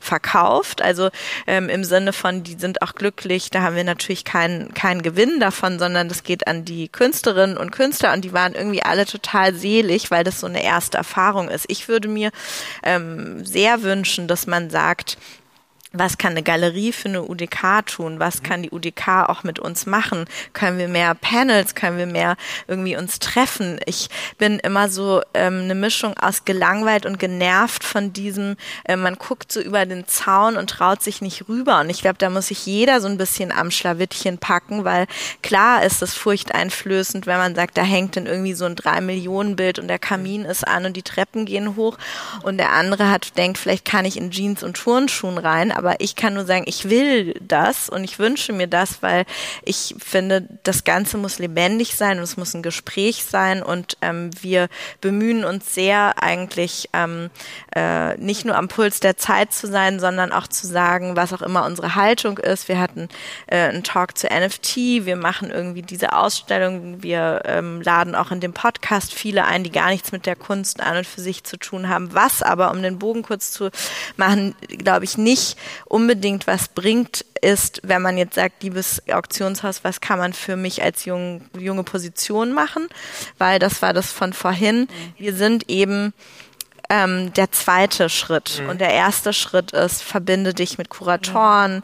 gucke, dass du wirklich irgendwie viel unterwegs bist, dass man dich sieht, dass, dass du viel sprichst über die Arbeiten, dass man guckt, ob man mal irgendwie ein Buch rausbringt oder so, und man muss da sicherlich sagen, da ist das Auktionswesen der zweite Schritt. Mhm. Und bis du mal aufmerksam wirst auf jemanden, dauert es natürlich dann auch diesen Moment. Ne? Es braucht die Vermittlung hin zu dir. Ja, und es ist eben auch heikel. Also dieser Punkt der Datenbanken ähm, zum Beispiel ist ja so, wenn wir jetzt eine junge Position haben und das fängt auch schon an, wenn man zum Beispiel sagt, ähm, ich weiß jetzt nicht, Andreas Mühe, der jetzt gerade mhm. im Städel ausgestellt ist.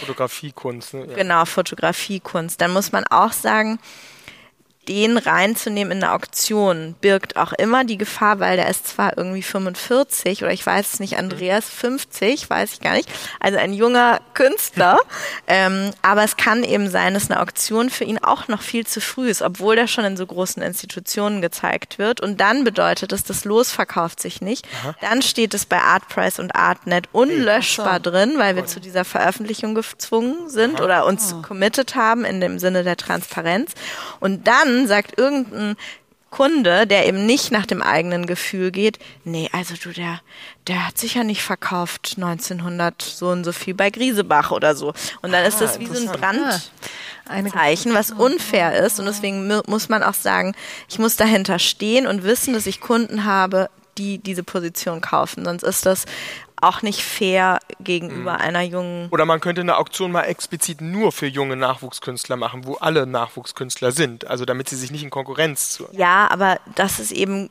meine Erfahrung auch, auch bei verschiedenen Charity-Formaten, die wir hatten.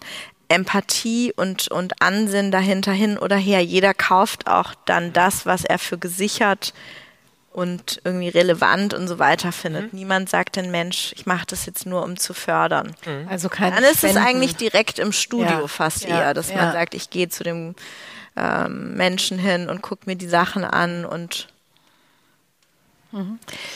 Du hast, ich knüpfe an den Punkt davor an, wo du quasi die Einladung ausgesprochen hast an uns alle, äh, nicht nur zu kommen, sondern uns sozusagen, ich fand ich sehr schön formuliert, zu öffnen, dass das irgendwie nicht was ist, was so elitär äh, ist, mhm. sondern wo man auch in Jeans reingehen kann und dass es so ein Dialog ist zwischen kunstinteressierten Künstlern, Auktionshäusern, Museen und so weiter. Das ist ja ein sehr schöner Gedanke und eine Einladung, die jetzt sozusagen ich jetzt jedenfalls in diesem Format hier weitergebe. Wir haben ein Saalmikro. Ähm, melden Sie sich euch ähm, gerne zu Wort mit Fragen. Ansonsten haben wir auch etliche Fragen im Chat schon. Bitte schön.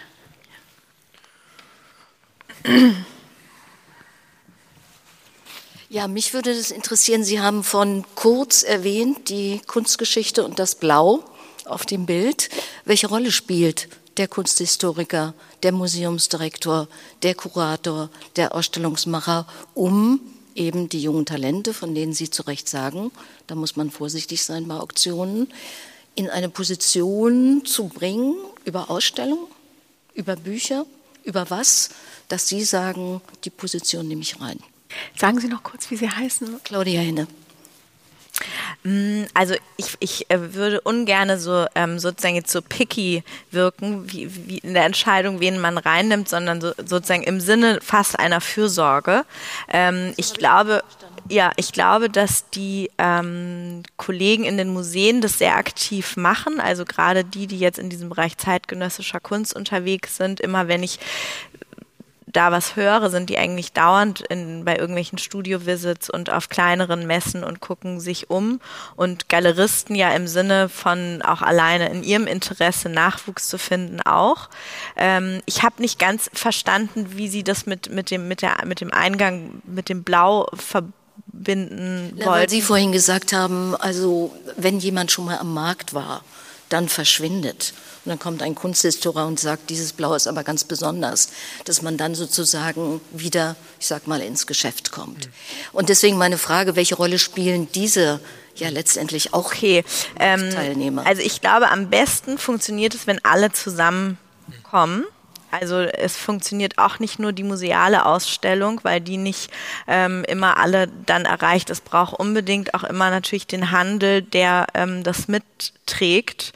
Und ähm, der Kunstmarkt lebt eigentlich immer von Synergieeffekten und ähm, ähm, einer konsequenten Begleitung und auch Wiederentdeckung ähm, werden nicht nur von einer Person getroffen, sondern es gibt so komische wie so einen kleinen Wirbel, dass, dass vielleicht auch ein Journalist darüber schreibt, ähm, plötzlich auf, das ist jetzt ja auch sehr aktuell mit verschiedenen weiblichen Positionen, die nur entdeckt werden konnten oder hervorgehoben, weil auch gerade ähm, sich Journalisten ähm, dem gewidmet haben und das so wachrufen und dann greift es der andere wieder auf. Also es ist eher so als Bild wie so ein Bälle hin und her werfen. Und wir sind im Prinzip auf eine gewisse Weise, deswegen sagt man ja auch immer negativ, wir sind so der, wir schöpfen so den Schaum ab, weil alle schon die Vorarbeit geleistet haben und wir dann sagen, ah ja, das läuft gut, das läuft gut, das nehme ich auf. Aber das ist ähm, zu kurz gedacht, weil die andere Seite braucht auch wieder uns in der Bestätigung der vermeintlichen Anerkennung und der Preisfindung. Und insofern ist es eben doch ein Zusammenspiel und ähm, hoffentlich immer mehr. Und so erfahre ich das auch von so einem gemeinschaftlichen Gedanken getragen im besten Falle. Dazu passt ganz gut vielleicht eine Frage online, wenn die beantwortet war erstmal. Ähm, und zwar ähm, ist hier eine Frage aus Frankfurt, ähm, Andrea, die sagt, seid ihr nicht eigentlich Gatekeeper? Ja, also in, und könnte da nicht der Onlinehandel ähm, demokratisierend wirken, also das, was du mhm. vorhin auch angedeutet hast. Total. Also äh, wir machen ja diese Online-Only-Auktion jetzt wirklich durch Corona auch hat dieser große Wandel bei uns ähm, äh, stattgefunden, sprich seit Sommer 2020. Und das hat unsere ganze Welt verändert, auch für uns gesprochen im schönsten Sinne. Es sind ganz viele neue Bieter, die eben gar nicht in Berlin sind, uns gar nicht kennen, die sich anmelden. Es sind ganz viele junge Leute.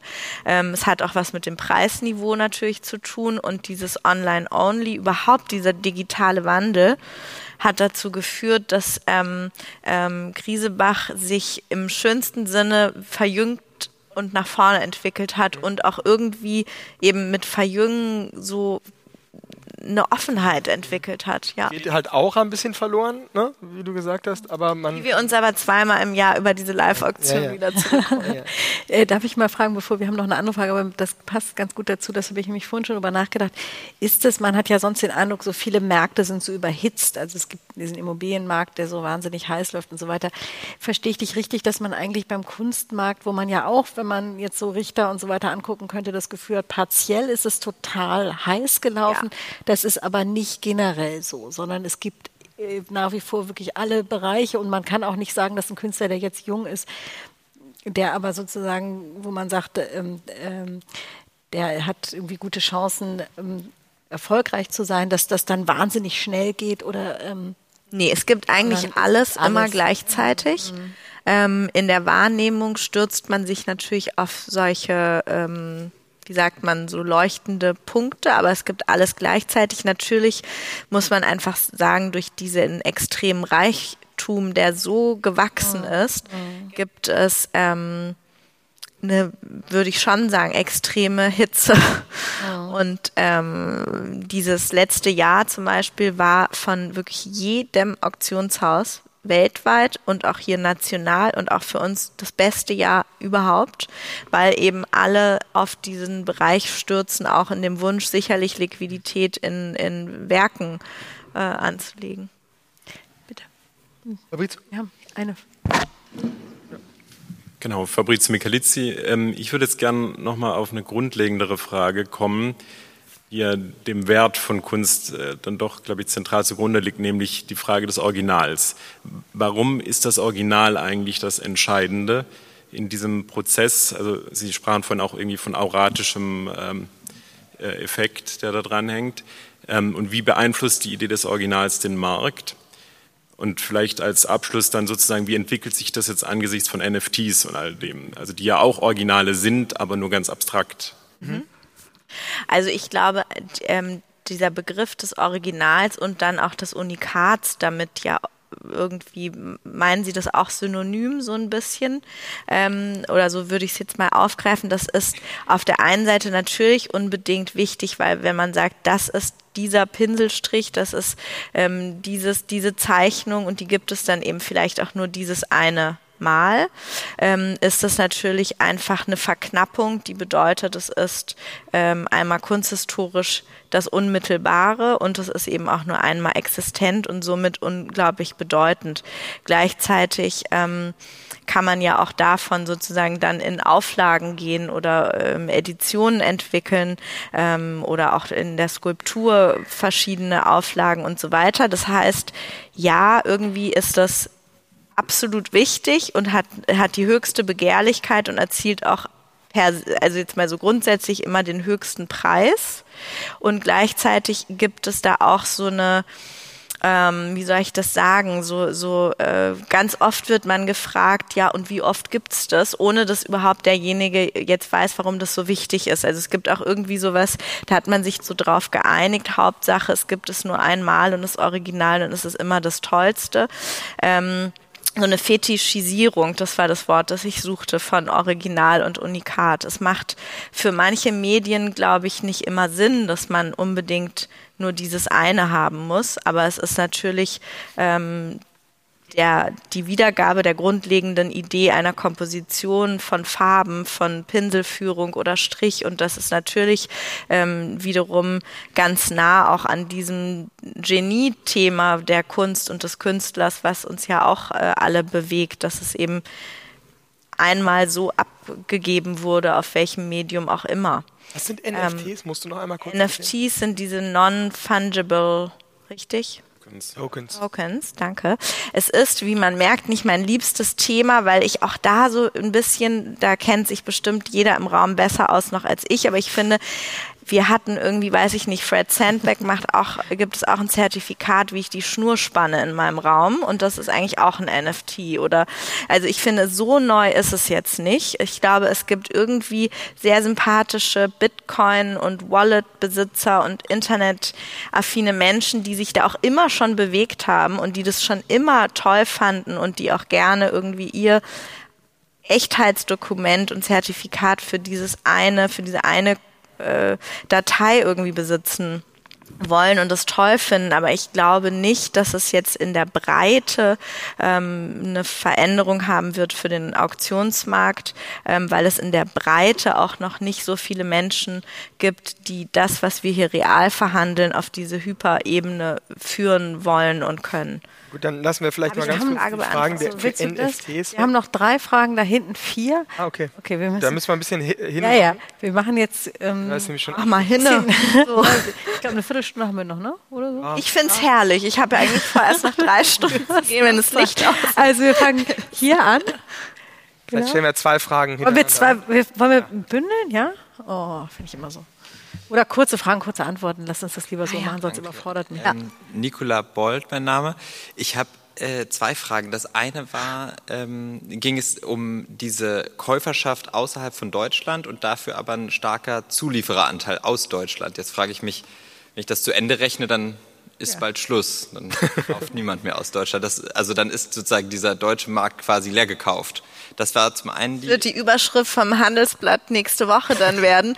Es ist, ähm, ach nee, noch zweite Frage. Und die zweite Frage geht eigentlich um dieses ähm, NFT-Konzept und zwar vor allem um, ich meine, NFT basiert ja am Ende auf Krypto und Krypto basiert ja darauf, dass jeder handeln kann und jeder mit jedem. Und äh, wenn ich das jetzt heute so höre, wie sich das anfühlt in dieser, äh, in dieser, ähm, äh, in dieser Auktion, dann erinnert mich das vor allem eigentlich ans Kino oder ans Theater, wo ja auch immer weniger Leute hingehen. Und ich frage mich so ein bisschen, ist das eigentlich jetzt das Ende vom ähm, äh, vom Auktionshaus? Nee, glaube ich nicht, weil ich, ähm, also, ähm, warte mal, die erste Frage war, ja, also der deutsche Kunstmarkt ist auf jeden Fall, das spiegeln ja auch schon die Zahlen wieder, wenn ich jetzt eben sage, Deutschland macht zwei Prozent aus und wir haben hier extrem viele ähm, Häuser von Frankfurt über München, Köln und so weiter. Es gibt so viele Kolleginnen und Kollegen, die toll arbeiten, aber wir sind sehr viele auf einem sehr kleinen Markt, der in der Welt kaum Bedeutung hat, ähm, das ist richtig schwierig und das wird sich ähm, ich habe keine Kugel, in die ich gucken kann, aber es ist hart, sicherlich. Ähm, und diese Verschiebung des Einlieferermarktes, der eben auch nicht so alt ist wie du und ich, sondern eher, sagen wir mal, im Durchschnitt 60 plus, ist natürlich auch irgendwie abzeichnend, dass das eine Herausforderung wird. Aber ich muss auch ehrlich gesagt sagen, wenn wir eine globale Welt sind und eine Welt, die verbunden ist, dann ist das auch fair. Und wenn sich der Markt wegbewegt in 50 oder, weiß ich nicht, 80 Jahren, dann ist das so gibt's wieder was Neues. Also da finde ich, würde ich jetzt ähm, sagen, da muss man dann irgendwie schauen, wie man weitermachen kann und anders und, und flexibel sein. Aber es ist schwierig. Und die, der zweite Punkt, ich, ich, ich, ähm, es hat so interessant gesagt irgendwie, ich glaube, es war Arnaud, ähm, dem ja das kann ich auf Französisch nicht so gut sagen, LVHM äh, gehört. Und der hat so gesagt, soweit ich weiß, sind wir noch, äh, da ging es um Metaverse, sind wir immer noch eine reale Welt mit echten Turnschuhen und echten Dingen. Und so machen wir erstmal weiter. Das wäre eine Antwort von mir, die ich kopiere. Und die nächste ist, du willst doch auch noch jemanden küssen und umarmen und irgendwie abends deine tolle Pasta essen und freust dich irgendwie über den Strand und die Sonne. Und mit diesem Impetus glaube ich auch ganz fest an die Erfahrung von Menschen und Kunst vor Originalen. Und wenn man das nur noch zu Hause macht, ähm, in seinen was auch immer ähm, Welten, dann führt es zu einer absoluten Vereinsamung von uns allen, wird die Gesellschaft, glaube ich, auch nicht positiv gerade verändern und dann gebe ich mir die Kugel und lasse es sein. Das wäre für mich total traurig, weil äh, ich bin ich glaube an das Haptische, ich glaube an ähm, so Miteinander und ich glaube daran, dass das Kunst ganz stark definiert. Und wenn ich nur 40 Leute in meinem Auktionskino habe, dann mache ich es mit denen.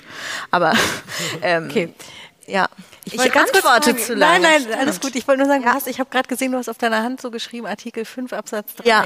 ja. Ist das ein Tattoo oder hast Nee, das, das wäre irgendwie schön. Ich habe nur, weil ich ähm, dachte, vielleicht also kann für ich die nicht Aufregung nicht merken. Kunstfreiheit. Genau, weil ich, das, das könnte auch ein Tattoo sein. Das wäre eigentlich eine coole Idee. Ja. Nee, ich, mir fiel nur noch ein, als wir uns auf den Tag heute vorbereitet hatten, dass ich sehr spannend finde, dass, ähm, ähm, weil man ja immer so sagt, was bedeutet Kunst und so weiter, dass mhm. eigentlich jede Diktatur und jedes repressive System immer sofort alle Künstler, egal in welcher Form, wegsperrt und dass das gut, und das passt auch nochmal zu dir, was wir hier verhandeln, was ich das Glück habe, vermitteln zu dürfen, eben sowas Schützenswertes ist und zwar qua Grundgesetz. Und das finde ich irgendwie sehr schön.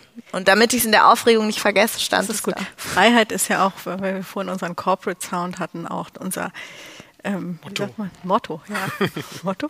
Hier, Herr Fischer, unser neuer Gast heute. Schön, dass Sie da sind. Sie haben eine Frage.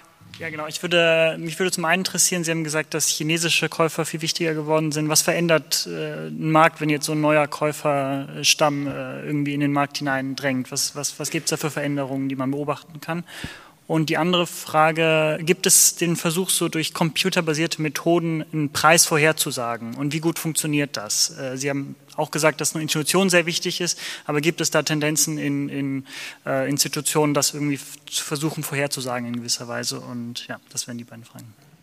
Ähm, also einmal, ich glaube, der ähm, chinesische Käufer, auch da gibt es solche und solche, ähm, aber es ist natürlich irgendwie oft doch noch für uns jetzt in Deutschland ein Sprachenthema, ähm, weil das ja auch ein sehr stolzer ähm, äh, ähm, Markt ist sozusagen, der gerne auch eigene Arbeiten äh, kauft. deswegen ist das da zum Teil begrenzt und sonst eben sehr fixiert ist auf große Namen und was man so landläufig Blue Chip nennt. Das heißt, ich finde irgendwie manchmal kritisch an, an dieser Internationalisierung, dass es dazu führt, dass es einen vermeintlichen Kanon gibt, der aber eine Verengung bedeutet und eben diese Breite von vielleicht Novembergruppe oder ähm, eben irgendwie Dokumentarkünstler, wie auch immer, so ein bisschen ignoriert weil es ähm, geht nur um die zehn Namen, die wir alle im Schlaf wiederholen könnten. Das ist dann schade.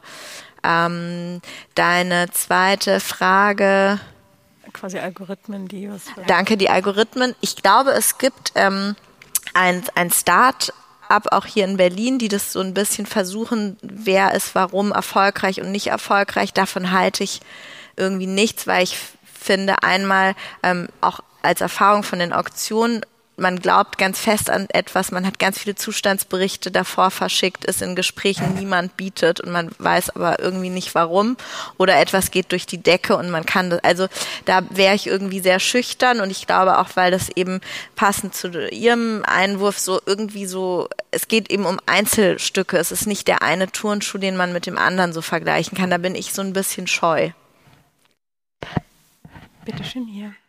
Und dann Lukas. Und dann noch eine Frage aus dem Netz.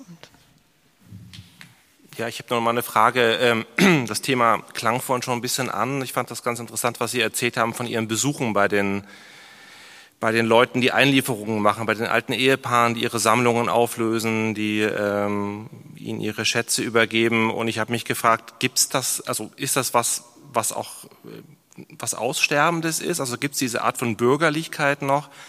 Dass man so anfängt, eine Sammlung aufzubauen, wird man in 60 Jahren auch noch zu Leuten nach Hause kommen und, und ähm, hinter den äh, Wäschestapeln irgendwelche Bilder finden?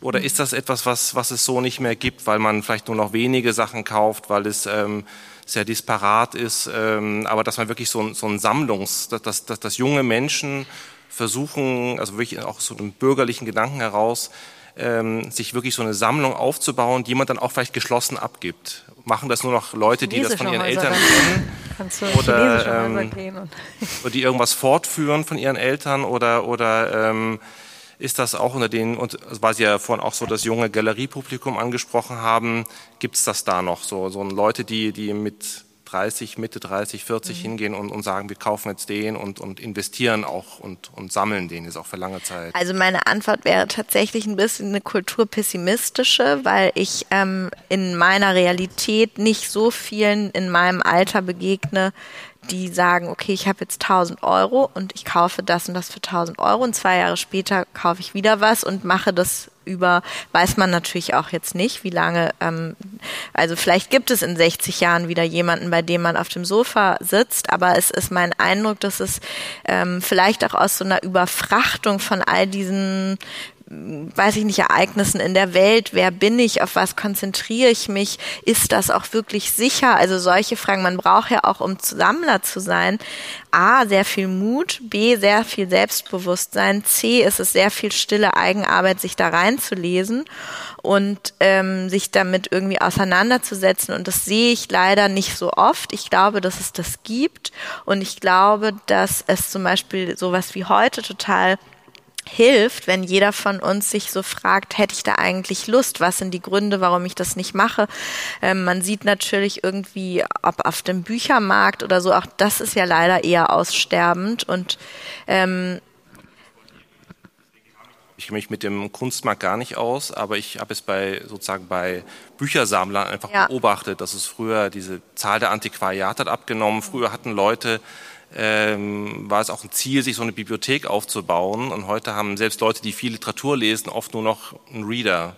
Ja. Und, ähm, und deswegen habe ich mich gefragt, ob das im Kunstmarkt eine andere Entwicklung ist oder ob das ganz ähnlich ist wie unter den ehemals Irgendwie ähnlich, ähm, würde ich sagen. Und wie gesagt, eher denke ich manchmal so in so einer Negativschleife, aber dann denke ich wieder, nee, stopp. Der Fehler ist, wie wir es erzählen und wie wenig wir ins Gespräch kommen miteinander. Und deswegen ist, glaube ich, das Wichtigste, dass man irgendwie alles, was man so als ähm, Grenzen und warum man das nicht macht hat, bricht. Dann bin ich sehr hoffnungsvoll. Ja, haben wir noch eine Frage aus dem Netz? Ja. Ganz kurz nur, weil mich das, weil du es gerade gesagt hast, hast du eigentlich Kunst?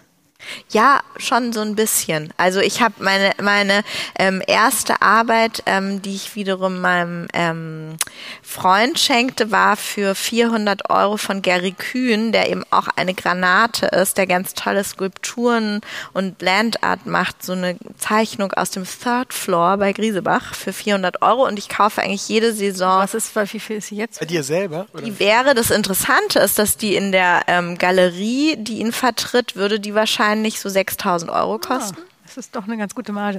Lukas äh, Bartruch und dann haben wir noch Lena Kampf. Und noch eine Frage aus dem Netz und dann müssen wir, glaube ich, langsam. Irgendjemand guckte schon streng. Ähm, Ich will Klar, nur an ein paar äh, Begriffen, äh, die du genannt hast, anknüpfen. Einmal das Thema Sahne abschöpfen, wollte ich nochmal nachhaken und fragen. Du sagtest ja irgendwie, dass das eine Bestätigung für den Markt ist, dass das quasi der Mehrwert ist. Gibt es denn, also sagen wir mal, fließt irgendetwas von dem Geld, das ihr ja mehr und mehr einnimmt, ja im Prinzip auch in diesen diesen Entwicklermarkt, also den Künstlermarkt dann zurück oder bleibt das letztendlich alles bei euch? Das wäre die eine Frage. Dann sagtest du, die Despoten und die Diktatoren, die sperren ja als allererstes irgendwie die Künstler ein und so weiter und so fort. Nun habe ich immer vor Augen diese, diese riesige Lager in, in der Schweiz, ja, die voller Kunst sind, die keiner sehen kann, die einfach dort gelagert werden als Spekulationsobjekte ist im Prinzip nicht durch diesen Riesenmarkt entwickelt sich das auch nicht in diese Richtung, wo im Prinzip zwar die Künstler nicht ausgesperrt werden, aber die Kunst eingesperrt wird. Und die allerletzte Frage, wie geht, oh die, mit der wie geht die mit der Konkurrenz von Bares für Rares ab? ah, okay, also Sahne abschöpfen. Nee, also man muss natürlich sagen, wir sind ein Unternehmen, das heißt, wir vermitteln Kunst. Der Hammerpreis, der Zuschlag geht äh, an den Einlieferer und wir behalten unsere Kommission. Punkt. Aber ähm, wir fördern verschiedene Projekte. Wir machen mehrfach im Jahr Ausstellungen mit Künstlern, die sonst nicht gezeigt werden würden oder die große Arbeiten, die sie sonst nicht verkaufen könnten, äh, bei uns zeigen und machen, stellen einfach unseren Ort zur Verfügung. Und ich glaube schon, dass ähm, ich über uns auch in der Tradition unseres Gründers Bernd Schulz und hoffentlich jetzt bis in unsere Geschäftsführergeneration uns bemühen, irgendwie zu sagen, in welcher Form geben wir auch was zurück. Aber ich kann mir jetzt nicht sagen, ich bin jetzt irgendwie eine Heilige. Ich bin und Wirtschaftsunternehmen und dazu stehe ich auch sehr. Frage eins. Ähm, Frage zwei, ich versuch's mal, du sagst mir, wenn ich was vergesse. Ähm, also mit dem Künstler einsperren meine ich natürlich die echte, den Mensch. Ähm, diese, diese Zollfreilager sind ein Thema, das muss man auch mit der Schweiz äh, dann irgendwie verhandeln. Es ist natürlich eine interessante Idee, dass man einen Ort schafft, von dem man einfacher Kunst auch verschicken kann. Und es hat vielleicht auch erstmal nicht so viel ähm, bösen Geschmack, aber wenn sich natürlich da irgendwie angeblich 40 Milliarden befinden, dann ist es irgendwie ähm, nicht so schön, weder für die Kunst noch den Künstler und, und so weiter. Aber ich glaube, ähm, das macht jetzt nochmal ein anderes Feld auf, auch weil es ein anderes Land und andere, andere Regularien betrifft. Verdammt. Und was war jetzt? Wahres für wahr. Ah ja, I love it. Ich wollte. Aber so zum Beispiel, wir machen Schätztage an all unseren Bürostandorten und natürlich eigentlich jeden Tag in Berlin. Das heißt, du kommst jetzt mit was aus dem Keller deiner Großmutter und dann kann man sofort sagen, 600 bis 800 Euro, ähm, wir empfehlen dich dahin oder mach es mit uns. Bei uns ist jeden Tag Schätztag. ja, Konkurrenz. Lena Kampf. Ja, ähm, du, das klang ja an in der Vorstellungsrunde, du bist ja ähm, eine Ausnahmeerscheinung auch ähm, als junge Frau in so einer Position. Ähm, und ich würde gerne noch mal eine Frage nach den Arbeitsbedingungen ähm, auf dem Kunstmarkt allgemein, aber speziell noch mal in Galerien und natürlich also sowohl für Galeristinnen, ähm, Praktikantinnen, ähm, aber eben auch für Künstlerinnen äh, speziell noch mal fragen, ob du dazu noch was sagen könntest. Ja, also ich, ich muss natürlich ähm, sagen, es ist immer noch ein sehr männliches Umfeld, auch in dem ich ähm, mich bewege.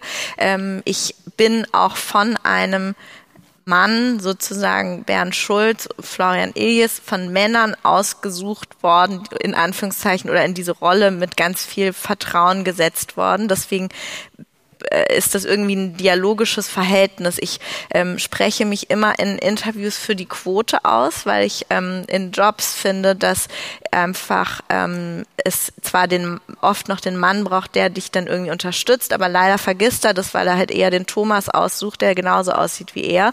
Und ähm, deswegen bin ich total dafür. Ich glaube, insgesamt haben wir eine Situation, in der eigentlich wir Frauen uns gegenseitig, ohne jetzt so zu wirken, wir machen jetzt so ein, gleich das nächste Netzwerk, aber indem wir uns alle mehr Mut zusprechen müssen, uns an den Tisch zu setzen, da mitzumachen, nach vorne zu gehen. Man hat eigentlich, merke ich ja auch an mir, also ich profitiere ja auch sehr von diesem, die junge Frau in der Rolle und kann diese Welle auch sehr für mich nutzen, weil eben wir immer noch so komische, besondere Tierchen zu sein scheinen, sobald wir irgendwie nicht nur in der Ecke stehen. Und ähm, ich glaube, da muss man auch wieder ähm, gucken, wie man das für sich löst. Und ähm, ähm, das gilt für Künstlerinnen in der Produktion genauso. Und, und in jedem Bereich, glaube ich, ist das immer noch lange nicht da, wo wir sein wollen. Und ähm, jeden Tag eigentlich daran zu arbeiten. Und auch in meinem Umfeld. Haben wir noch eine also Frage? vielleicht jetzt eine Frage. Ja, noch ich eine letzte. jetzt ein paar andere. Die ist ganz einfach. Wo wollen Sie noch hin? fragt jemand aus Kaiserslautern. Heute Abend zum Abendessen. Zum nee, Abendessen. Ähm, ich glaube, ich weiß nicht, ich bin sehr gerne gerade so da, wo ich bin und ich habe mir so, so krass das klingt, ich bin auch fast erstaunt mit meinem Lebensweg, ähm, habe ich eigentlich das immer einfach sehr gerne gemacht und dann kam irgendwie das nächste. Deswegen mal gucken. Wir sind gespannt. Wir werden es weiter verfolgen. Danke, dass ich hier, ich bin ähm, so heiß jetzt auch. ja, äh, vielen Dank, äh, Diandra, an dich. Ähm, vielen Dank für euer, für ihr Kommen. Vielen Dank äh, für unsere Zuschauer, ähm, die sich zugeschaltet haben, für die Fragen, für die Diskussion. Ähm, vielen Dank an den Verlag, der heute Thomas Lindner, gerade wurde Thomas angesprochen, aber er hat sich, glaube ich, nicht angesprochen gefühlt, weil er ja nicht nur auf Männer fördert.